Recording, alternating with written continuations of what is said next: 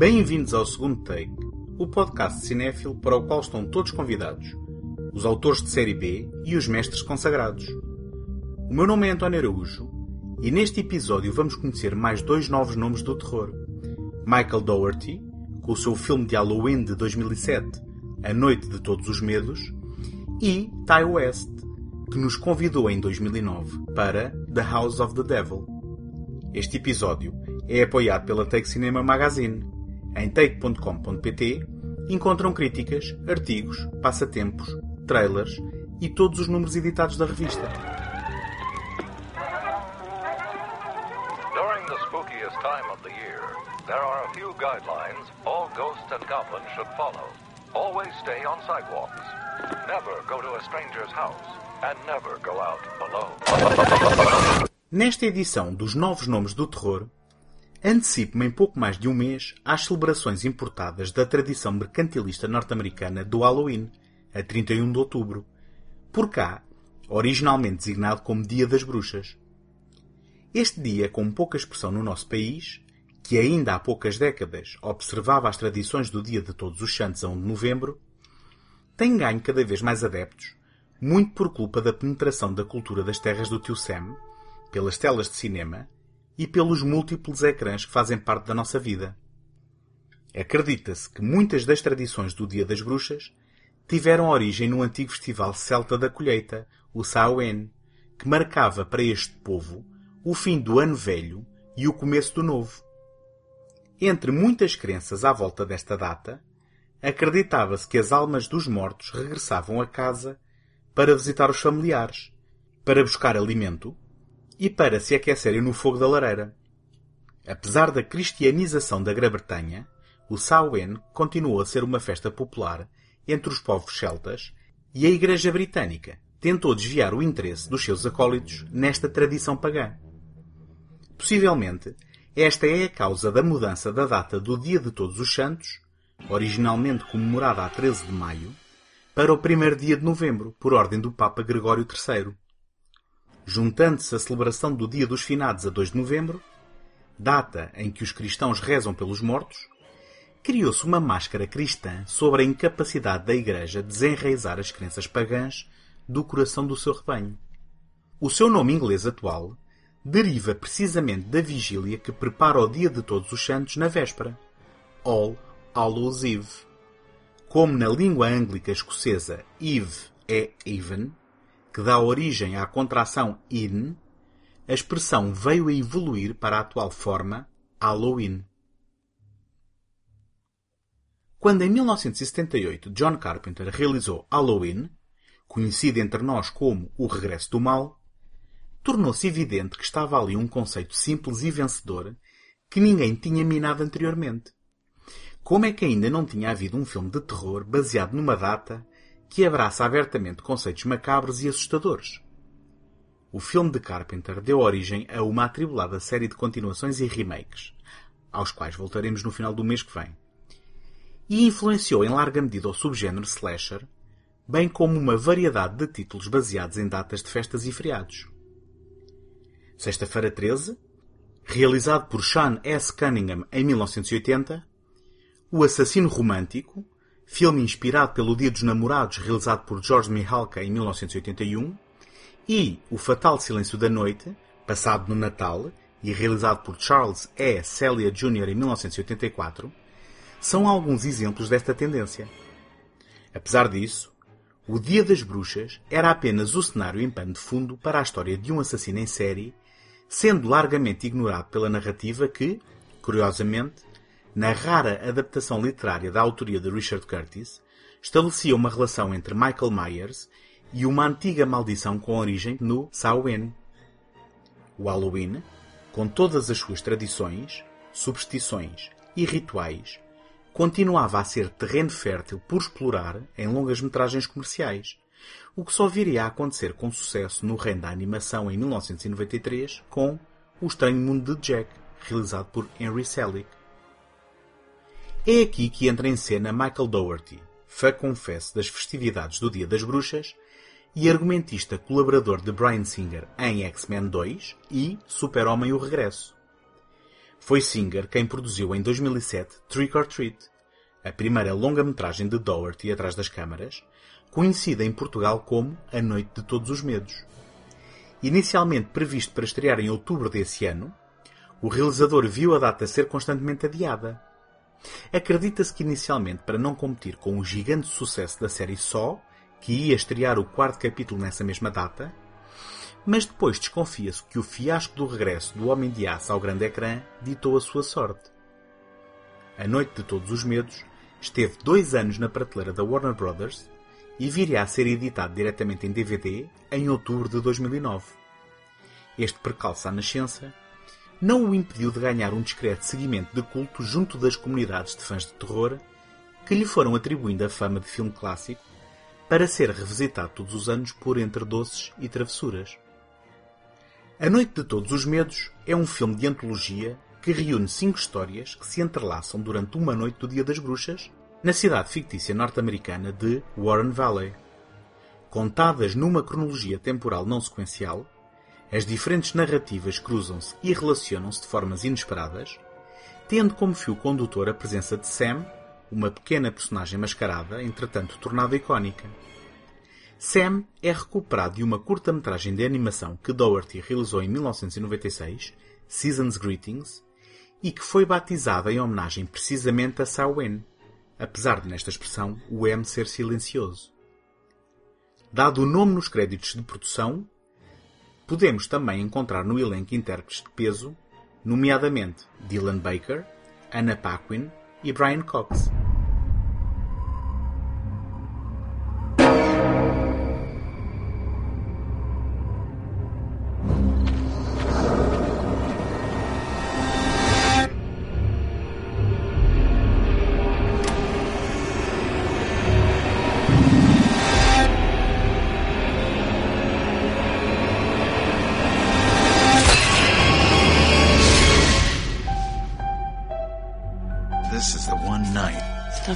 Costume. All sorts of things. Roam free. Emma e Henry regressam a casa depois de uma noite de Halloween desastrosa. O entusiasmo dele pela data que celebram não é partilhado por ela, e enquanto Emma desmonta as decorações no exterior da casa, é ameaçada por alguém disposto a castigar a sua atitude. Charlie é um miúdo obeso que passa a noite a destruir abóboras enfeitadas, ou como os americanos lhe chamam, jack-o'-lanterns, e a meter as mãos no maior número de chocolates que consegue. Quando se cruza com o reitor da escola, Stephen Wilkins, espera-o mais do que apenas um raspanete. Um grupo de miúdos, Macy, Sarah, Chip e Schrader, encontra-se com Rhonda, uma rapariga introvertida, mas entusiasta do Dia das Bruxas. Na pedreira local, Macy conta o mito urbano do autocarro escolar que naquele sítio caiu da ribanceira com oito crianças com deficiências mentais e que, supostamente, ainda hoje assombram o lago. Depois de tudo se revelar uma partida para assustar Ronda, chega a vez de esta lhes pagar a brincadeira numa moeda ainda mais assustadora e letal.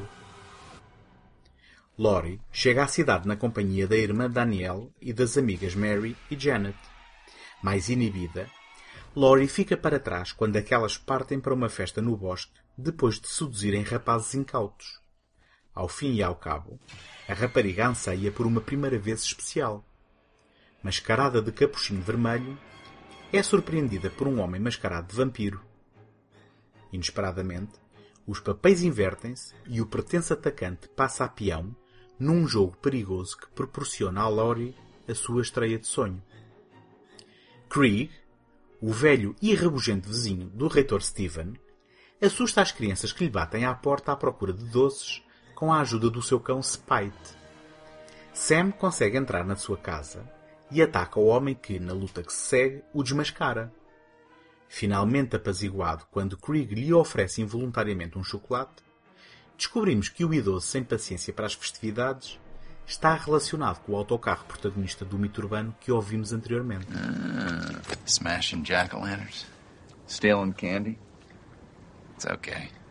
Believe it or not, I was just like you when I was a kid. Till my dad set me straight, that is. See, my dad taught me tonight is about respecting the dead. Because this is the one night that the dead and all sorts of other things roam free and pay us a visit. Sorry. All these traditions jack o' lanterns, putting on costumes, handing out treats they were started to protect us, but nowadays, no one really cares.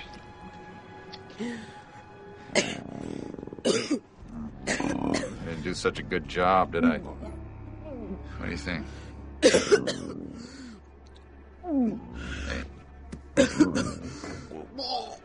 Okay? Need a rope here? But wait. That's right. There's another tradition.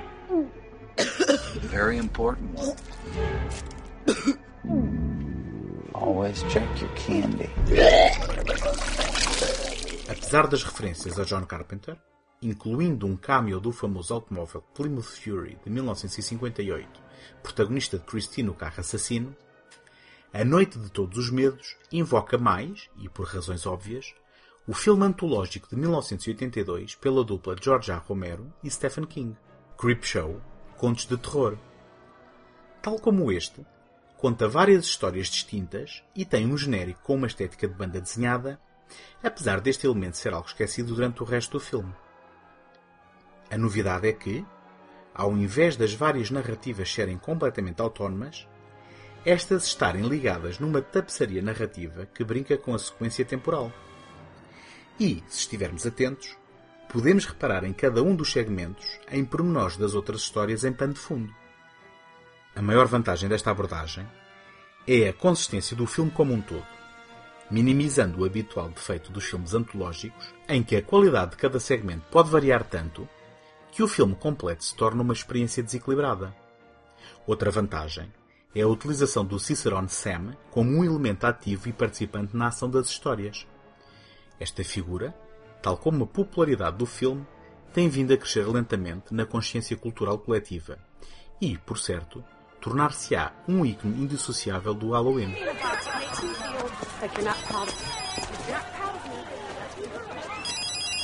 Hello? Who's your favorite big sister?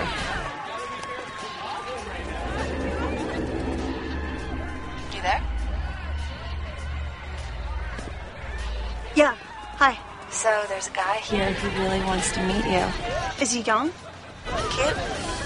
Uh, yeah, yeah, yeah. No, you could say that. He's uh, he's really, really nice.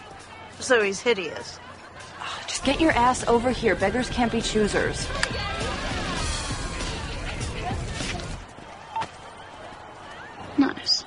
No outro prato da balança, o filme não é propriamente assustador, funcionando a espaços mais como uma comédia negra que uma verdadeira película de terror. Apesar de se alimentar de mitos urbanos e lendas ligadas à data, tais como o medo das barras de chocolate recheadas de lâminas de barbear, por exemplo, Doherty está mais interessado em piscar o olho à audiência para depois lhe puxar o tapete por baixo dos pés com reviravoltas narrativas que pretendem chocar pela surpresa. Na ânsia de ligar todos os segmentos, a verosimilhança e plausibilidade, dentro da lógica do próprio filme, é colocada em causa, contando com uma larga dose de boa vontade por parte do espectador para a ilusão não ser quebrada. Felizmente, tudo isto é mitigado por excelentes valores de produção, interpretações no tom certo e uma fotografia de exceção. Depois do seu filme de estreia, Michael Dougherty realizou também Krampus, o lado negro do Natal, parecendo decidido a correr as várias datas festivas do calendário. Se se tornará um novo nome do terror, apenas o tempo dirá, mas aparentemente, em alguns círculos, A Noite de Todos os Medos já ombreia com O Estranho Mundo de Jack nas listas de títulos imprescindíveis para ver no Dia das Bruxas.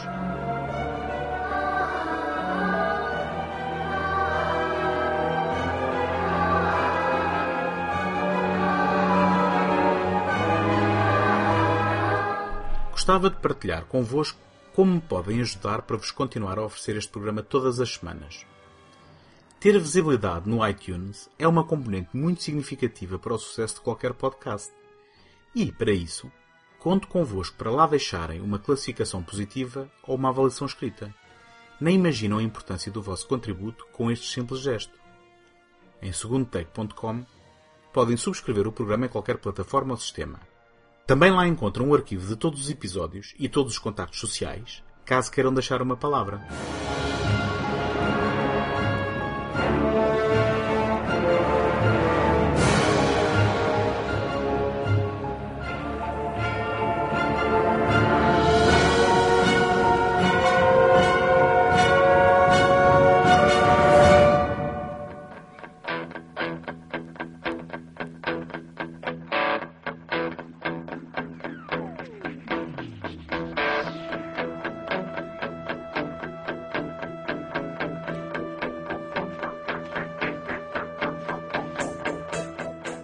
Com um orçamento mais modesto que aquele que Michael Dougherty pôde usufruir para o seu primeiro filme, Ty West realizou The House of the Devil. Exibida em vários festivais ao longo de 2009, foi lançado no mercado de vídeo on demand também em outubro do mesmo ano. Já aqui falei de Ty West a propósito de Tu És o Próximo, filme de Adam Wingard em que participou como ator, bem como do movimento Mumblegore, do qual os dois autores fizeram parte em variadas colaborações cruzadas com uma trupe de nomes associados a este subgénero. Apesar de já contar com duas longas metragens no currículo à data, foi com a homenagem retro de House of the Devil que West chamou a atenção do público mais atento ao que melhor se faz no capítulo do terror. E este continua a ser um segredo relativamente bem guardado. West tem seguido a carreira dentro do género, com uma excepcional incursão no western, mas até agora ainda não assinou nenhum título que tenha passado a fronteira para o mainstream. The House of the Devil remete para o cinema de exploitation da viragem da década de 70 para a década de 80, não só na sua estética e referências, bem como no ritmo que impõe e na construção de uma crescente tensão que não é comprometida pela violência gratuita que seria a panagem dos slashers ou pelos sustos baratos e barulhentos com que somos brindados no terror da moda atualmente.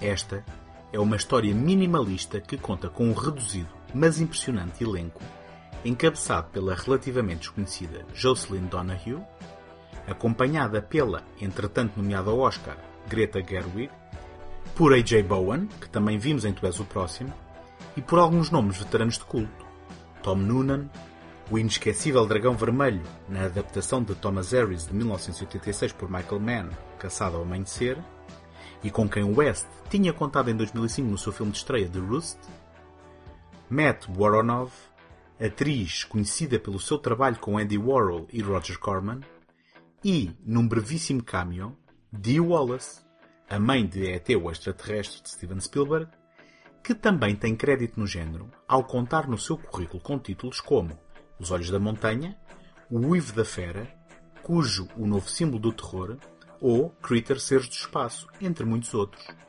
I can tell you like it. I love it. It's perfect. About the deposit, I'll agree to waive all the deposit stuff. You just give me the first month's down, we'll call it a day, all right? It's hard coming up with all that money, isn't it? Uh, it's gonna work out. You're not the one with eighty-four dollars in the bank account, and I checked to right on Monday. You know what you should do? Hi, I'm calling in regards to the babysitter flyer posted outside my dorm. Tonight's big eclipse is now well underway. I feel a little weird just dropping you out here in the middle of wherever we are. Samantha Hughes é uma jovem estudante universitária que encontrou a casa perfeita para arrendar. Porque a arrendatária simpatizou com ela, dispensou o depósito inicial e concordou em esperar uns dias para receber o pagamento da primeira mensalidade. Samantha vê-se obrigada a arranjar dinheiro depressa e consegue um trabalho de ama seca para essa mesma noite, altura em que irá ocorrer um raro eclipse lunar que é alvo de falatório por toda a cidade. Aproveitando a boleia da amiga Megan, dirige-se à sinistra casa do casal Ullman. Apesar do comportamento estranho do Sr. Ullman e de este confessar que mentiu para conseguir que alguém respondesse ao anúncio, na verdade não há qualquer criança, diz ele, e Samantha terá de cuidar da idosa mãe da sua mulher, Samantha concorda em ficar, seduzida pelo dinheiro que lhe é oferecido, para apenas uma noite de trabalho. Isto contra o melhor juízo de Megan, que acha tudo aquilo muito estranho e lhe implora para vir embora. Depois de ficar sozinha em casa, supostamente com a senhora idosa, a descansar no andar de cima, Samantha começa a ficar inquieta com o que parece ser atividade em algumas divisões. Subitamente, ter ficado começa a parecer uma péssima decisão. I'll get things moving on your application and we'll have you set up here in no time. Um, about the deposit, um, Okay, I'll tell you what. It'll help you out, and I imagine it would, I'll agree to waive all the deposit stuff. You just give me the first month's down, we'll call it a day, all right? really? That would be incredible. Well, I remember when my daughter was looking for her first apartment. It's hard coming up with all that money, isn't it? You just promised me that you were going to take good care of this place. I promise. Yeah. Besides, you'll be a good tenant. Always trust my gut. Well, you won't regret it, I swear. Oh, uh, you know, I have some things I have to still take care of with the gal that lives here. You just get me the check by Monday. I'll have you in by the end of the week, if that's okay with you. I can do whatever. Good. Thank you so much. You bet, sweetie. Bye bye. The House of the Devil tem um arranque tranquilo. Contrariando o hábito dos filmes que oferecem emoções fortes logo na primeira cena, para definir o tom do que aí vem, Ty West apresenta a personagem principal numa atividade perfeitamente banal, mas que será decisiva no evoluir da narrativa, a procura da casa para arrendar. Quando o genérico aparece, é óbvio que estamos no domínio da nostalgia, não só no tipo de letra usado para o título, como nas imagens congeladas entre créditos e zooms anacrónicos. Por momentos, pensamos estar num exercício ao estilo do Grindhouse de Quentin Tarantino e Robert Rodriguez. Mas rapidamente percebemos que esse genérico, substituindo uma qualquer sangrenta cena, foi a forma do West estabelecer o ambiente da restante história. Quem procura aqui violência e sangue pode sair desiludido. The House of the Devil leva o seu tempo a construir as motivações de Samantha, bem como as personalidades das personagens principais, incluindo a amiga Megan. Felizmente, Megan estilhaça os arquétipos deste tipo de filme e é desenhada de forma verosímil, revelando-se decente e inteligente, fazendo inclusivamente questão de tentar tirar Samantha daquela casa quando todas as evidências fariam soar alarmes a qualquer pessoa racional. Curiosamente, o seu destino é um dos momentos mais inesperados e chocantes de todo o filme. Oh my god! Oh my god! Oh my god, you scared the crap out of me. Take it easy. I'm sorry. I, I didn't mean to scare you. I, I just thought you could use the light is all. So, sue me for being helpful. I almost just died. Oh my god. I almost just had a heart attack and died. Here, you do it.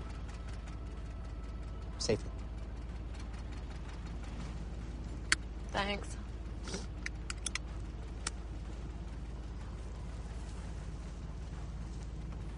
All better? Aces.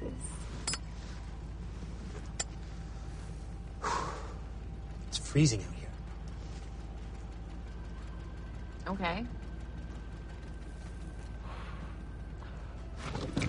Where the hell did you come from? Did you just hide? Are you? Are you not the babysitter? No, I'm not the babysitter. The House of the Devil é um exemplo capaz de como menos, por vezes, é mais. Depois de sermos deixados sozinhos com Samantha na arrepiante casa, a tensão tem um efeito cumulativo, assentando em momentos bem encenados que tiram o melhor proveito dos silêncios e da subtil e ameaçadora banda sonora de Jeff Grace. A certo momento, nós, espectadores, somos testemunhas do que está para lá de uma porta fechada a que Samantha não tem acesso. Esta informação, aliada ao choque da cena prévia com Megan, é decisiva no antecipar do terror, muito antes da própria personagem sonhar sequer com o que a espera. Quando o momento chega, o surrealismo do ritual satânico no qual Samantha é obrigada a participar parece ser esmagador e inescapável. A partir deste momento, é a luta pela sobrevivência de uma Final Girl, neste caso final, porque praticamente única, mas que ainda assim pode ter um trunfo na manga para abortar o plano natalício dos sequestradores que lhe montaram a armadilha. The House of the Devil não se limita a referenciar um género de cinema como já não se faz atualmente, conseguindo mesmo ser um ótimo e refrescante exemplo de como assustar, tocando no nervo do espectador, em vez de lhe gritar ou atirar vísceras para cima.